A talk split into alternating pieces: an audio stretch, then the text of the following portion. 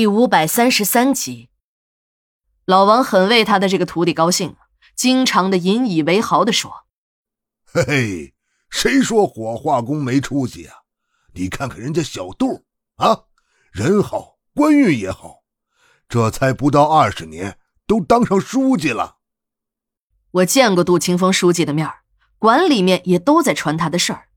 总结一下吧，这个人呢是官场的另类。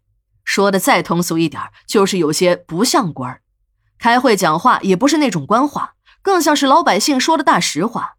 他经常会在会上跑了题，说着说着稿子就扔了，开始脱稿演讲。他有一句最经典的话：“这官怎么当？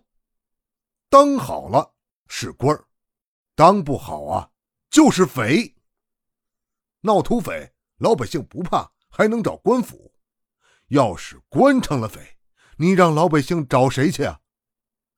这官匪一家，中外如此，古今如此。官匪比土匪更可恶，见一个就要抓一个，该抓的抓，该杀的一定要杀，管你是天王老子还是玉皇大帝，祸害老百姓就是不行。杜清风的这种做法和官场上的通行做法格格不入，曾经有不少人预言。这个人呢，当官不懂官经怎么念，早晚得下去。瞧吧，今天整这个，明天整那个，得罪了那么多人，他干不长。这不懂官经的评语呢，也传到了杜书记的耳朵里。顾清风也公开回应过，说：“这官经是什么东西？不是对下压制，对上流拍，这种欺上瞒下的做法不叫官经。”真正的官经就是老百姓千家万户里边那本最难念的经，谁要是把那本经真的念好了，他就是天下最好的官儿。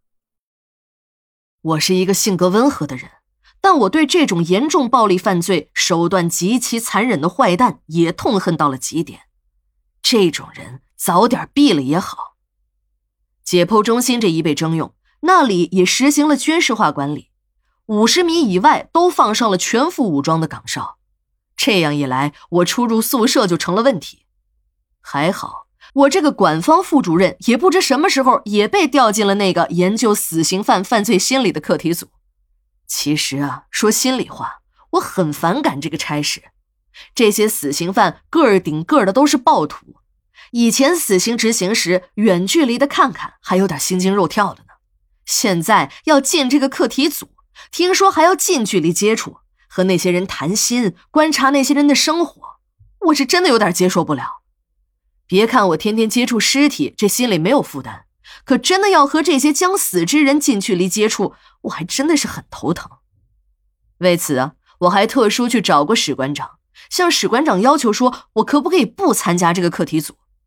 史馆长把一张特别通行证递给我，说：“哎呀，这不是我说了算的呀。”是几个共建方共同开会研究的，都要出一名副主任，你就勉强一下吧。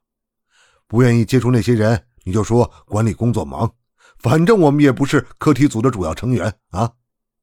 我知道史馆长的意思，这个课题组为了能把工作搞好，怕我们几个共建方的人员不给他们方便，便给市里打了报告，把我们每个共建方的副主任都拉进了课题组，还承诺。